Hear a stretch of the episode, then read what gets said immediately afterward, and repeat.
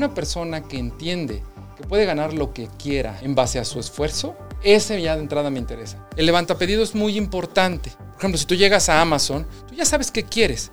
Pero necesitas que el tipo que esté ahí te atienda bien. Que si tienes una duda te la resuelva. Pero ese está levantando pedidos. O sea, no te va a vender a otra cosa. Mi nombre es Andrés Torres y tengo que advertirte algo. Estás a punto de escuchar los casos de éxito de los gigantes de la construcción. Líderes de esta industria que tenemos tres características en común. Número uno, muchísima hambre para acceder a más y a mejores proyectos. Número dos, los gigantes nos juntamos con otros gigantes. Y número tres, una visión de ciudades de primer mundo en América Latina. Así que si no tienes una mentalidad lo suficientemente grande, este no es el canal para ti. Pero si tus sueños no tienen límites, te damos la bienvenida a la comunidad número uno de constructores hispanohablantes, los gigantes de la construcción.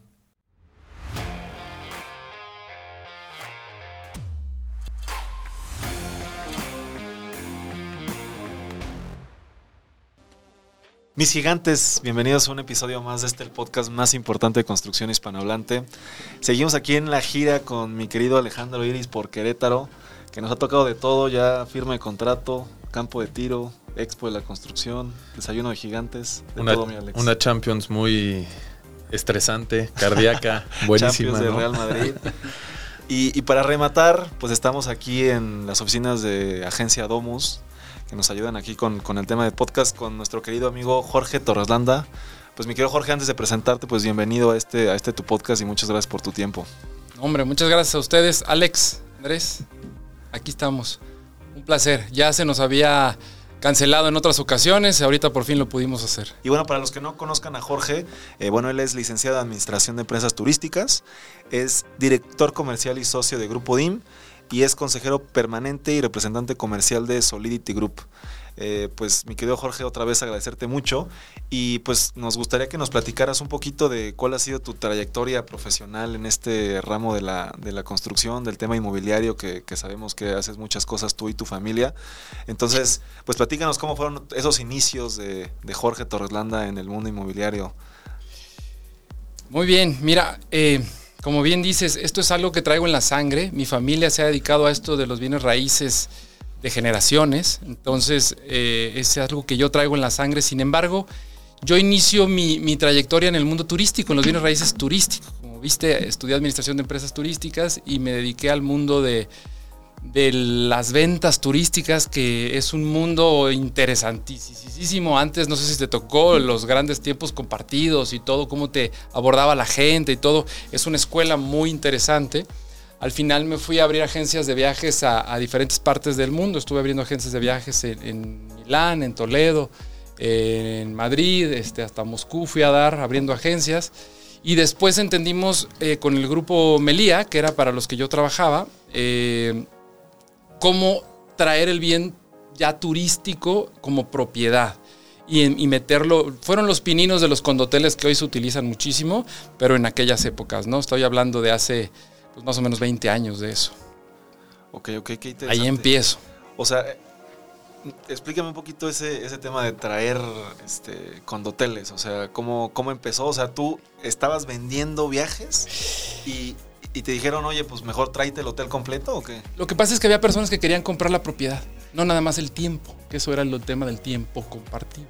Querían comprar la propiedad que fuera de ellos y solamente cuando ya no la utilizaran que la pudieras utilizar tú. Entonces ahí se empezaron a crear residencias alrededor de la playa, unas se llamaban Reef Club, otras, este, pues no sé, las residencias de, de, de muchos resorts que existen hoy en día, pero tenían propiedad, o sea, había alguien que era el dueño de eso.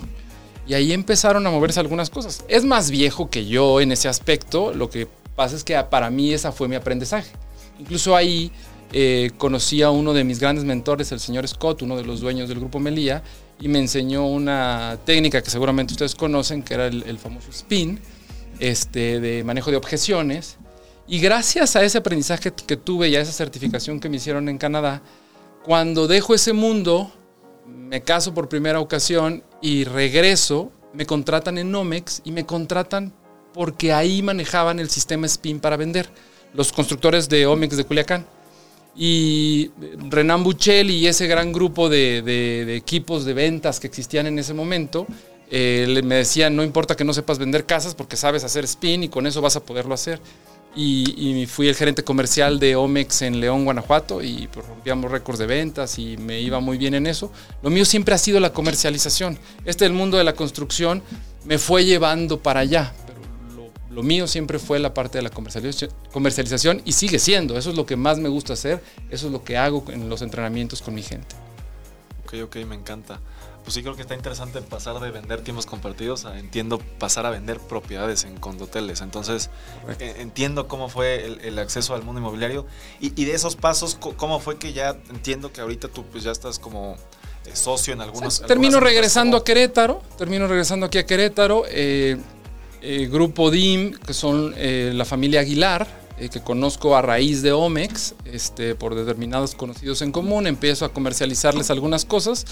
A la larga me vuelvo socio del grupo y hoy en día eh, la verdad es que me puedo sentir orgulloso de que tenemos más de 2.000 familias viviendo en nuestras casas en la zona de Querétaro, San Juan del Río, Escobedo y esa zona y, y pues ha sido muy interesante. Tenemos dos, dos nominaciones al Premio Nacional de Vivienda, una como finalistas, y eso, pues tú que les, ustedes que le saben a esto, pues no es cualquier cosa, es algo difícil de lograr.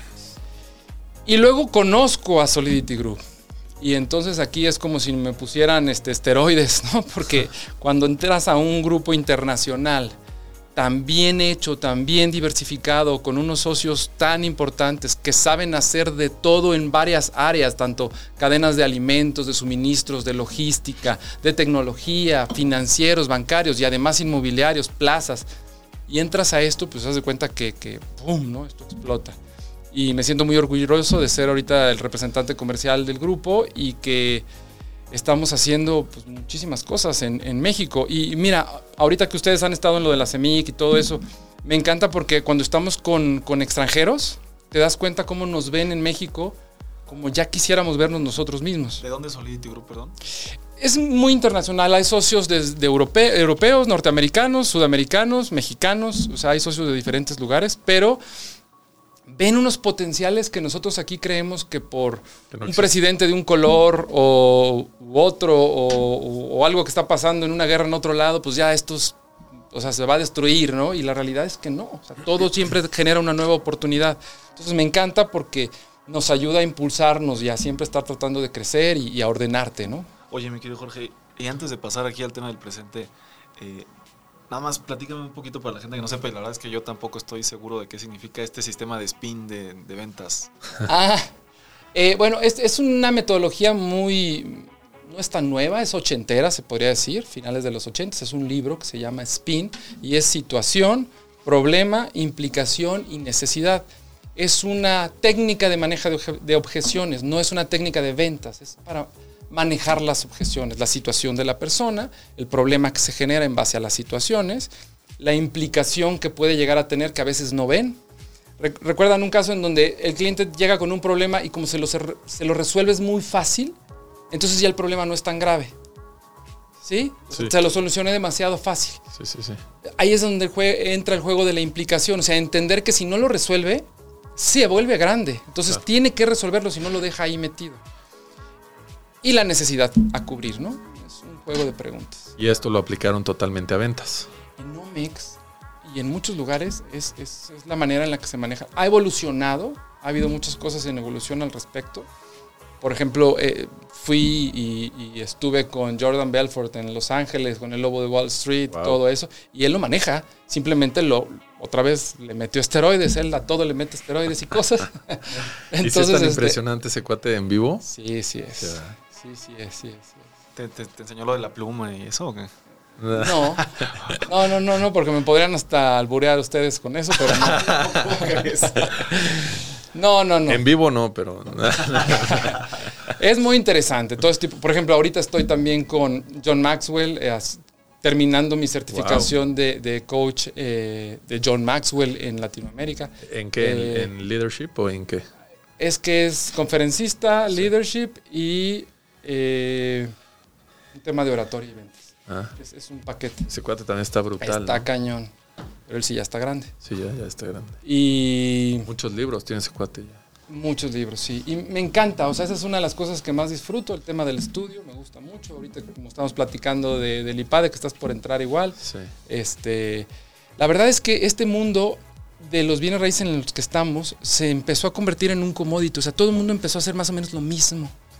Entonces, si todo el mundo está haciendo lo mismo, pues ahora sí que el más grande y el más eficiente gana, el, el que tenga el precio más bajo. Entonces, llega de repente alguien crea algo nuevo, genera algo disruptivo, le mete un diseño diferente y ¡pum! se lleva todo el mercado. Y además vende caro. Eso es lo que tenemos que hacer. Y, eso Y la, única la única manera de hacerlo es aprendiendo todo el tiempo de cosas nuevas, ¿no? ¿Y eso estás visualizando un poquito el tema de marca personal? ¿O, o si ves una forma de diferenciarte con el tema de marca personal? Mira, qué bueno que me preguntas eso de la marca personal, porque incluso hay gente que me conoce que está impresionadísimo de que yo ande metido diciendo cosas en, en Instagram o en TikTok o en ese tipo de cosas, porque me conocen y yo soy una persona pues más introvertida, seria. O sea, no soy alguien que esté al alma de la fiesta en una reunión, ¿me explico? Pero cuando estoy en un entrenamiento, cuando estoy trabajando con mi gente, es muy distinto. Entonces. Aquí, eh, exactamente, nuestros amigos de Domus se les ocurrió irme a grabar un día y ahí empezó todo. Entonces yo les dije, "Pues, está bien, no le veo ningún problema, siempre y cuando yo, yo no estoy buscando monetizar eso, estoy buscando generar valor y que la gente que le interese las cosas que nosotros hacemos, pues se acerque en lo individual. Porque yo sinceramente no creo, sin ofen- ofender a nadie de todos nuestros compañeros, que uno puede decir en cinco pasos cómo construir una casa, o las tres, eh, los tres pasos para ser millonario, o las, o sea, eso no es de esa manera. Lo importante es que esas cosas te lleven a que te acerques con alguien que sepa para que en realidad lo hagas bien, porque si no, bye. ¿Cuántos doctores con lana conocemos que dijeron, pues vamos a hacer nuestro edificio en Tulum? Y ahorita están llorando. Sí, finalmente yo también Zapatero a creo sus que- zapatos. O sea, sí existe eh, un ABC, pero entre el A, el B y el C siempre van a haber cosas que tal vez no todos conocen, ¿no? O Eh. sea, puede ser un gran constructor que me ha pasado con algunos clientes eh, de la Ciudad de México y se han ido a, a Tulum precisamente y les ha costado mucho trabajo el tema de la comercialización o el tema de, de Permisos. permisos, el tema del uso de suelo, todo eso creo que sí, o sea, no, nunca hay una para para negocios tan tan grandes y tan riesgosos. Este, no creo que haya una fórmula que si la sigues al pie de la letra pueda ser este, exitosa, ¿no? Pero Exacto. Aquí hay, en- yo creo que en todos los negocios, pero en este negocio el capital humano, o sea, ese equipo que lo rodea, hace la diferencia. sí, 100%. Y completamente estás evolucionando. Mira, si no, no existiría esa famosa ley de la naturaleza de que no se trata que seas el más grande o el más fuerte, sino el que más rápido evoluciona. O sea, el que mejor se cambia rápido, el que mejor se adapta. Si nomás fuera por ser el más grandote, pues ahí te seguiría Geo, ¿no? Aquí Y- está. Oye, eh, mi, mi querido George, y regresando al, al presente, Sí. eh, nos platicas de, de Grupo DIM y de Solidity Group. ¿Cuáles definirías que son las unidades de negocio de esas dos grandes empresas? O sea, Es que son muy distintos. Grupo DIM es una desarrolladora de vivienda de interés medio y bajo, o sea, social. O sea, las casas más eh, de, precio más alto ahí son de un millón y medio, de ahí para abajo. Entonces, tienen un segmento muy claro, le vendo la mayoría a, a clientes que tienen Infonavit, que tienen Cofinavit o algún tipo de ese tipo. Buscamos que haya lugares con déficit de, de créditos, o sea, hay muchos créditos y muy poquitas propiedades, como es el caso de San Juan del Río. Eh, y ahí lo que buscamos, es, o sea, esos son usuarios, ahí no hay inversionistas, es gente que quiere vivir ahí, es su primer casa, les cuesta uno y la mitad del otro juntar el, el- el enganche, por ejemplo. Eh, son muy, muy agradecidos. Jamás me van a decir, oye, es que aquí veo que un azulejo está medio feo. No, o sea, ellos están felices de la vida de que ya por fin tienen su casa. Entonces es un segmento muy distinto. Solidity Group no es una empresa, es un grupo de compañías, es un gran fondo que, que- agrupa muchas compañías de varios sectores, sectores de los alimentos, eh, de logística, de tecnología, de finanzas, eh, o sea, tienen una Sofom, eh, y tiene empresas inmobiliarias como Wallstrat, que hace proyectos mixtos especializados, Wallman, que hace proyectos mixtos especializados, pero más como hoteleros y un poquito más pequeños. Eh, y SLO Desarrollos, que hace casas de interés medio residencial y residencial más alto, este, entre otras compañías que hay ahí. ¿Quieres ser parte de los gigantes y participar en un episodio del podcast? Te invito a unirte al Club de Gigantes, la red de negocios más innovadora de la industria de la construcción, donde tendremos sesiones privadas con líderes de la industria y buscaremos asociarnos entre los miembros de la comunidad para acceder a más y a mejores proyectos. Te dejo la información completa en la descripción de este episodio o ve a nuestro perfil de Instagram y encuentra más información por allá. Y, y en Grupo DIM entonces están enfocados en, en. Querétaro. Estamos enfocados en Querétaro. En algún momento hicimos en el Estado de México, eh, pero en esta zona bajío, nada más. Ya, ok. Y, y hablaste que no hay inversionista, o sea, todo es con capital de los socios. Todo es capital de los socios y crédito puente. Créditos Puente. Punto. Exacto. ok, perfecto. Y en Solidity Group los ayudas con el tema de comercialización de lo que hacen estas tres empresas que mencionaste. Es lo que los ayudas específicamente. Correcto. De entrada, lo que yo hago ahí es entrenar a los equipos de, de- de ventas de alto rendimiento en comercialización. Eh, hay un gerente general en cada una de las compañías. Debajo del gerente general hay un área comercial, que es a la que yo apoyo y, desarrollo. Y yo tengo mis propios asesores, que están en un movimiento que te decía, es una inmobiliaria llamada The Table, y asesores individuales que trabajan para cada uno de los proyectos. Ya, ok, ok, qué interesante.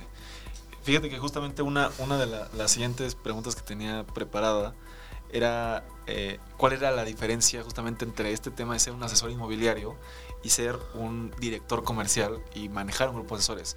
Digo, acá hemos entrevistado a, a varios asesores inmobiliarios, eh, digo, gente que de Querétaro justamente que, que por diferentes razones del destino me he estado involucrando con gente de acá. Eh, pero entrevistamos aquí Alejandro y yo a Charlie Herrera, al gurú gurú.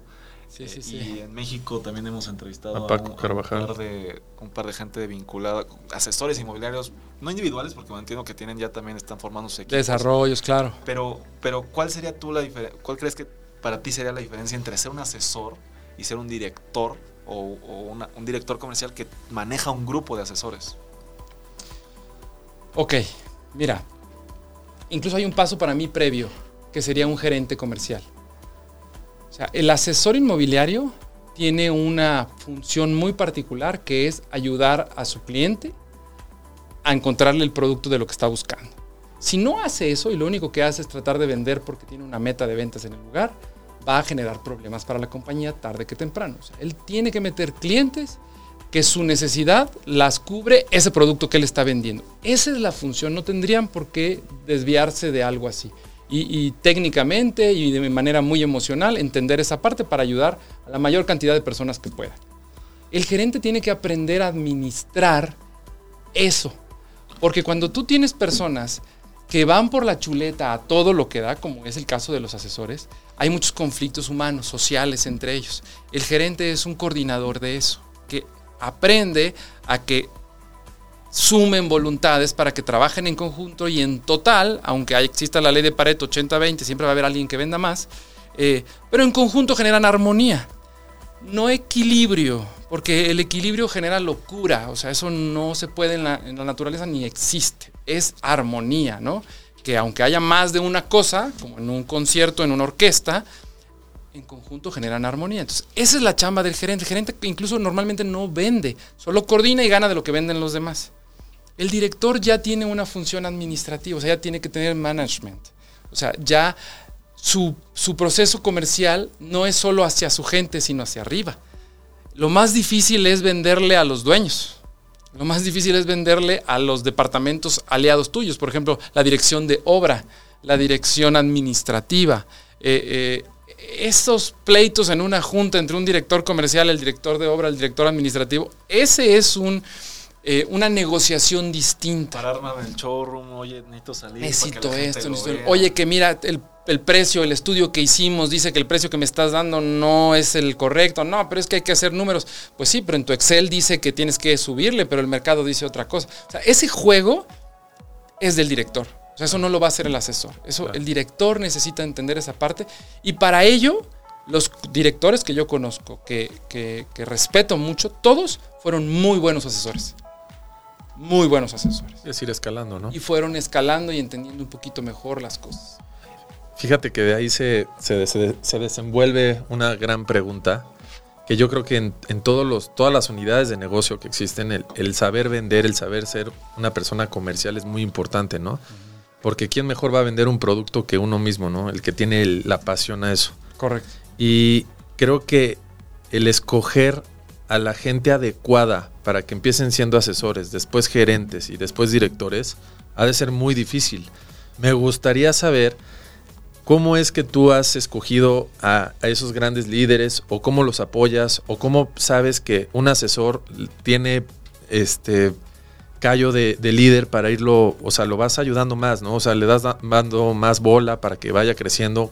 ¿Qué, tan difícil, es? qué errores pasan cuando quieres hacer un equipo eficiente de ventas? Queriéndolo resumir, yo busco tres cosas. Y, y creo que por ahí salen uno de los. Es una de las cosas que grabaron uno de los videos. Yo busco que el personal que trabaje a, a mi lado eh, tenga humildad antes que cualquier otra cosa. Puede ser el güey más fregón y el ingeniero más. Pero si no tiene humildad, no va a escuchar nada.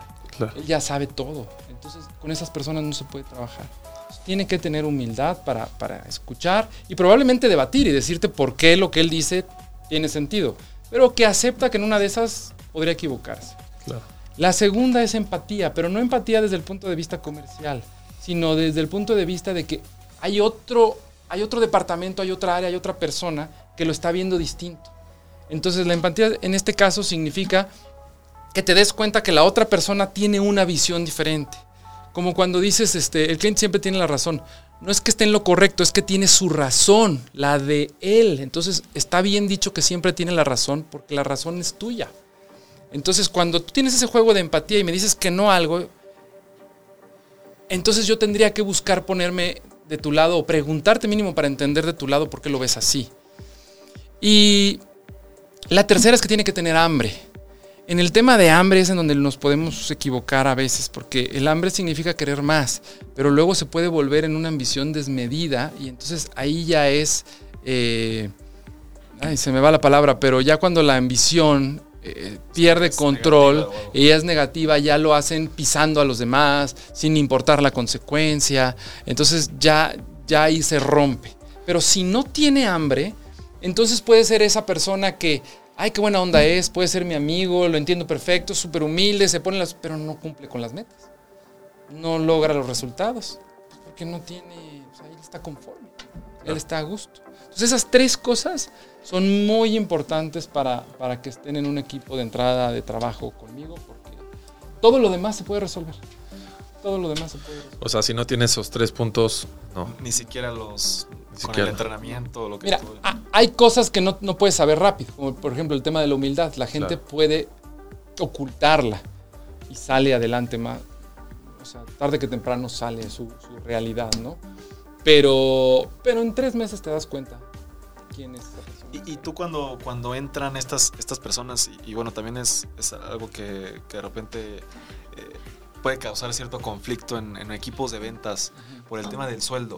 O sea que pues es- se sabe, o creo que en el tema inmobiliario siempre ha estado este tema de que la gente está por comisiones, es más normal. eh, porque las comisiones pues suelen ser interesantes, altas y prometedoras, pero pues también la gente necesita eh, pues empezar, ¿no? A, a generar cierto, cierto, bueno, ciertas ventas para poder tener una su curva, ¿no? económica, exacto. ¿Cómo, ¿Cómo manejas ese arranque de las personas para que no se desesperen? O tú sí, o, o en los equipos que tú armas sí les ofreces un sueldo base. Fíjate, ese para mí es mi primer filtro. Jamás en la vida, ni hoy, ni ayer, ni haré más adelante, pagarle un sueldo a un vendedor. O sea, ese es un primer filtro. Una persona que entiende que puede ganar lo que quiera en base a su esfuerzo y de entrada te dice, no, no, yo, a mí súbeme la comisión, pero sueldo, no, o sea, no. Ese ya de entrada me interesa. La persona que está buscando eso que estás diciendo, Sí, no ese no. eh, Pero no porque sea malo, no está dentro de los equipos que yo quiero. Claro. Hay unos que, otra vez, eh, es solamente para catalogarlos en, en un, en un nivel de ventas. Yo a eso se les, les llamo eh, levantapedidos. El levantapedidos es muy importante. Por ejemplo, si tú llegas a Amazon, tú ya sabes qué quieres, pero necesitas que el tipo que esté ahí te atienda bien, que te dé un buen servicio, que si tienes una duda te la resuelva. Pero eso está levantando pedidos, o sea, no te va a vender a otra cosa. Sí, si te logra vender más cosas adicionales, ahí ya te hizo una venta. Pero tú ya vas por algo, ¿no? Entonces, cuando hay un gran desarrollo, un boom y la gente llega y llega sola, eh, ahí necesitas unos muy buenos levantapedidos y probablemente necesitas sueldo para que estén ahí estables y aprendan y no se estén confundiendo. Pero a ver, vende seguros, a ver, vende un producto inmobiliario como los que hacemos nosotros, que hay mucha competencia. O sea, si no es un tipo que se levanta a las 5 de la mañana con el cuchillo en la boca a entrenar, a estudiar y a salir a darle con todo, pues ese tipo no lo va a hacer. No lo va a lograr. Y además tiene que estudiar. Tiene que ser mejor que el otro y mejor que él, aunque sea un 1% al mes, ¿no? Entonces, ese para mí es un filtro. Si la persona está buscando estabilidad, sueldo, no es una persona que trabajaría conmigo. Fíjate que a mí en e- ese tema que, me, que estás ahorita contando, me identifico mucho porque he leído algunos artículos y libros donde dice que los mejores vendedores tienden a ser los dueños de su empresa. Entonces, a mí me ha costado en lo personal en Alsam eh, encontrar gente que efectivamente, o sea, me sigue el paso en el tema de que yo me despierto normalmente cuatro y media, cinco de la mañana, me pongo a ver pendientes, se lo mando a mi equipo y mucha gente no, no, no está a ese ritmo. No trae, Y, y es, es difícil porque la gente te ve y dice, Jorge, es que tú eres exitoso, traes un buen coche, te vistes bien, esto, lo otro, aquello, dame. No, no se trata de eso. Yo esto lo obtuve porque me despierto hasta ahora, porque trabajo por esto y estos son mis objetivos, esta es mi visión, ¿no? Es difícil eso, la verdad. O sea, creo que armar un equipo de ventas es uno de los... Si tu empresa obviamente se inclina más al tema de comercialización, es uno de los temas más difíciles en poder hacer crecer tu negocio. Correcto, porque además, como son libres, Exacto, entonces si están contigo, no puede ser solo por dinero, exacto. porque alguien les va a ofrecer más.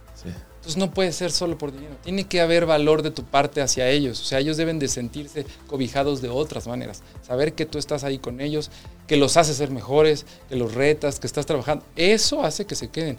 Fíjate, eh, uno de mis asesores en grupo, bueno, no es uno de mis asesores. Hoy él es el gerente comercial, Álvaro Peniche.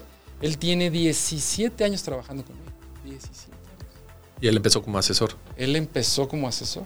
Ah, pues, Y, así, o sea, ahorita si me pongo a pensar quién es de los estables que están conmigo que tiene menos, tendrá cuatro o cinco años. O sea, realmente los que se van es porque pues, ya les ofrecieron una gerencia en otra compañía importante y pues se tienen que desarrollar. Ahorita, fíjate, estoy, se está yendo una gran asesora mía de San Miguel de Allende, que estaba de líder en, en Epic en San Miguel, y porque le acaban de ofrecer un puesto en un banco, no voy a decir cuál, no, no sé si haya temas ahí, pero un puesto en un banco como la directora de comercialización de, de banca inmobiliaria en, en la región del Bajío.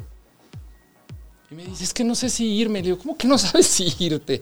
O sea, dale, tú, tú vas a seguir vendiendo bienes raíces conmigo cuando quieras, en el momento que quieras, pero ahí vas a aprender lo que jamás te voy a poder enseñar yo. O sea, vas a estar dentro de un banco en la comercialización hipotecaria. O sea, Pero sí llega con todo lo que tú le ayudaste a desarrollar. bueno, Todas pues eso esas espero. habilidades, ¿no? No, por supuesto que sí, por eso la Sí. voltearon a ver.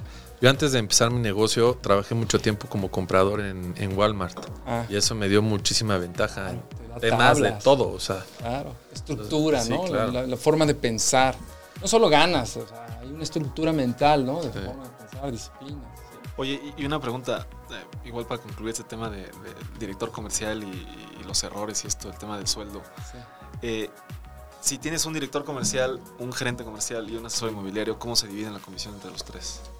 Porque a mí me ha quedado claro cuando dicen, bueno, 50-50 entre inmobiliarias o quién trae el cliente y quién trae la propiedad. O sea, como que escucho mucho ese tema.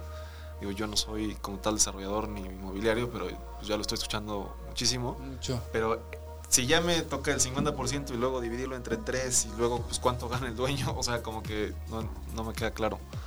Mira, de entrada tendríamos que separar el corretaje, el mundo inmobiliario de allá afuera de las ventas individuales entre particulares, del desarrollo. O sea, nunca va a haber una comisión en el desarrollo como la que hay en el corretaje. El corretaje es tu casa que tú construiste y la sacas al mundo inmobiliario. Y ahí más o menos a nivel nacional hay un promedio de 5% de comisión y cada quien se lo distribuye como quiere.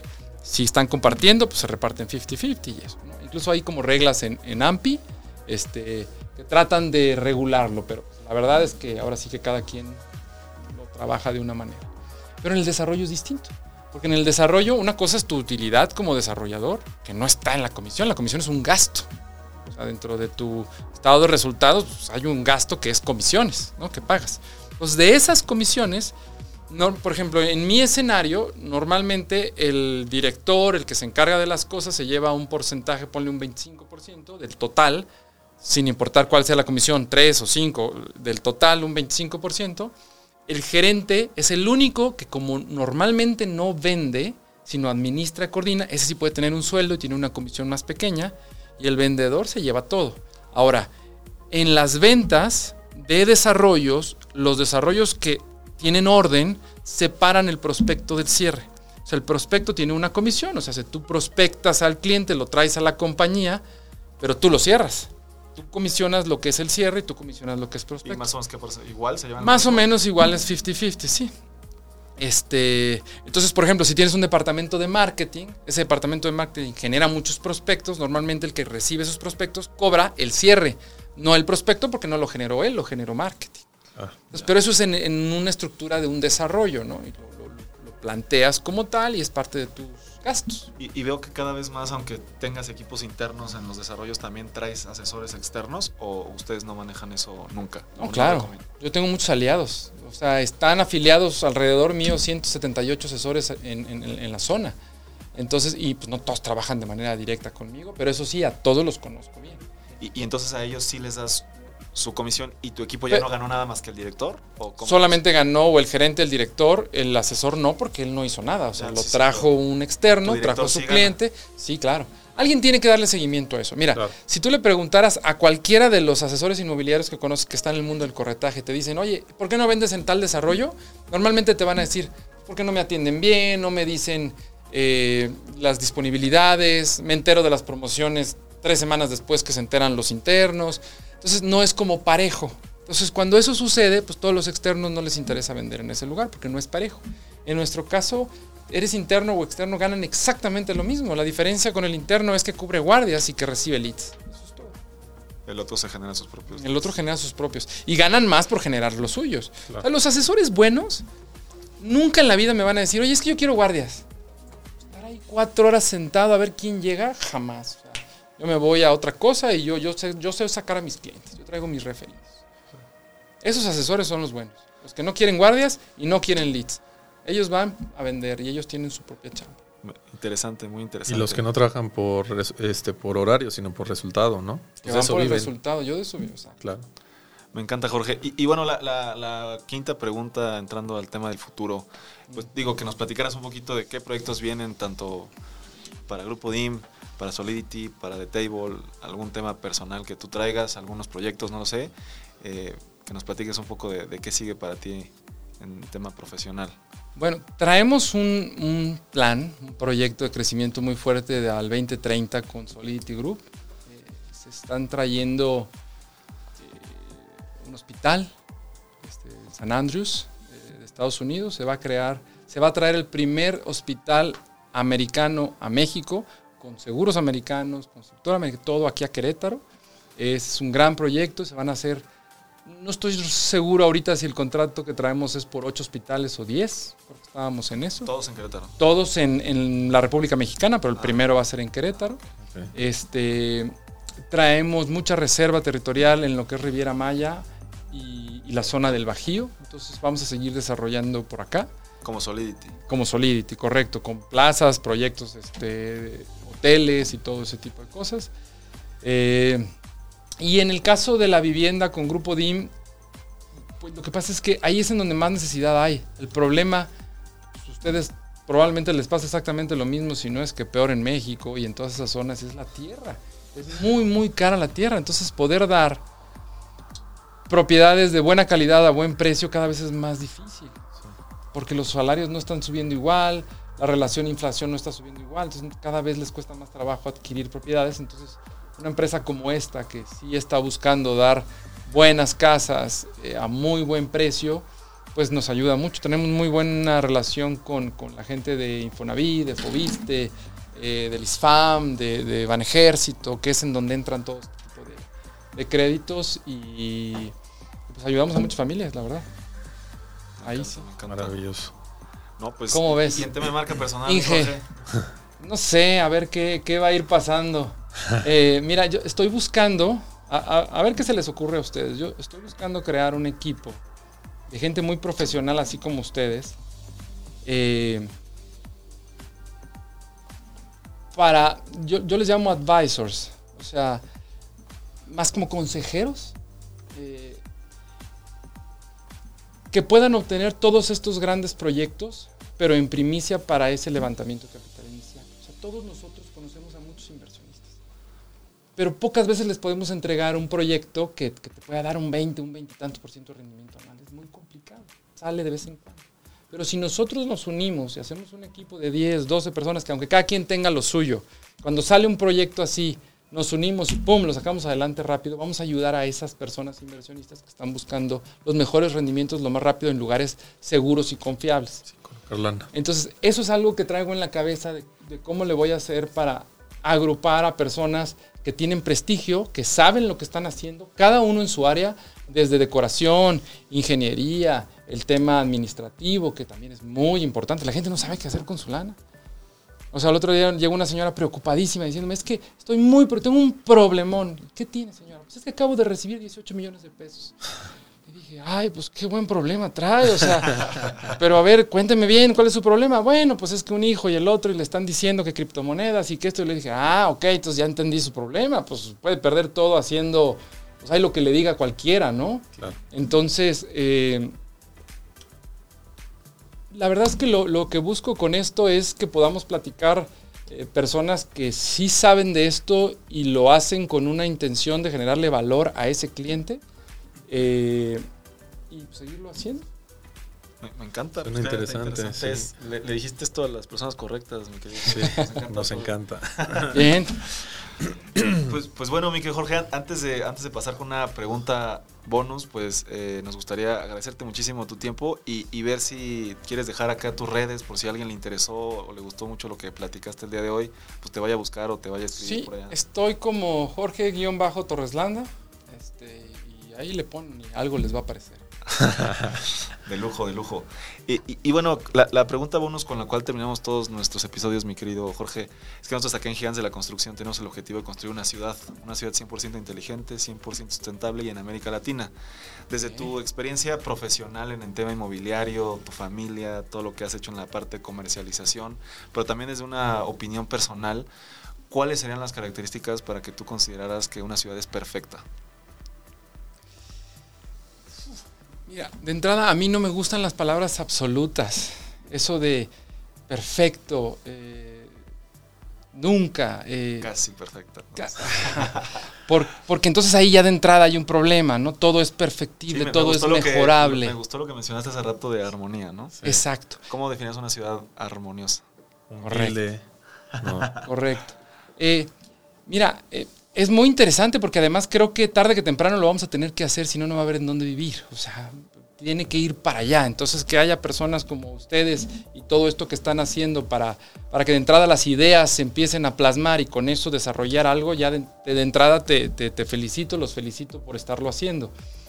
Yo creo que tendría que ser algo, eh, un lugar en donde de entrada a la hora de hacer el estudio haya mucho sol, sea, haya mucha luz para que puedas tener el tema de, de, la, Celdas de las celdas solares, porque bueno, ustedes y yo sabemos que no cualquier lugar genera la suficiente cantidad de energía para las celdas, entonces tendría que ser por ahí, porque si no tienes el tema de la energía, todo lo demás que hagas, agua, eh, todo, todo lo que quieras hacer, no va a tener sentido, porque necesitas eh, la energía, necesitas potenciar todo eso.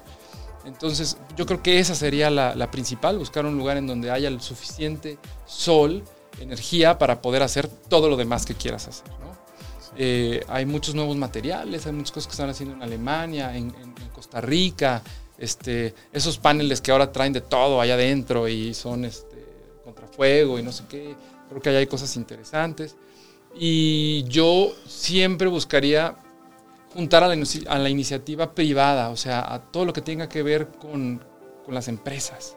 Esto no es un tema de gobierno, eso es un tema de empresas. Son las empresas las que hacen que los gobiernos hagan las cosas. Entonces, para hacer algo así, tendría que ser pues completamente privado, sin ningún tipo de involucramiento que no sea lo de ley, permisos y cosas que tengan que ver con el gobierno, porque la tierra la tiene que donar a alguien, este, eh, o sea, que tenga que ver todo eso para que, para que sea de ellos para ellos, con inversión directa. me encanta. Me encanta. Ahora tuvimos una entrevista que nos decían que tenemos que ser ciudadanos más eh, exigentes. Exigente, sí. participativos. Exacto. Participativo. No, está- estamos muy de acuerdo. Interesante el tema del sol y este tema de, de- de buscar eh, La armonía. inversionistas en empresas. Y obviamente es una ciudad armoniosa, balanceada, que me gustó cómo, Sí. cómo arrancaste ahí la, la entrevista. Pues, pues muchísimas gracias otra vez, mi querido Jorge. Acá Alejandro y yo siempre les decimos que ya lo eras, pero aquí te queremos nombrar un gigante de la construcción. Muchísimas gracias. gracias, mi querido Jorge. Muchas gracias. Y bueno, Alex, pues tus redes para que te vayan a buscar, a seguir. Eh, Instagram, Alex Iris, las dos con Y, y Alzama Acabados también en Instagram. ¿Para qué? ¿Para qué quieres que te busquen? Pues si necesitan este, consejos empresariales o lo que sea en Alex Iris. Aunque creo que aquí mi querido George nos gana a todos. Este, y Alzama Acabados, pues lo que necesiten en pisos, baños, azulejos, estamos ahí para servirles. Perfecto, mi querido Alex. Y bueno, a mí me pueden encontrar en todas mis redes como inc.andrés Torres para temas de administración de obra. Y nos vemos muy pronto con un episodio nuevo.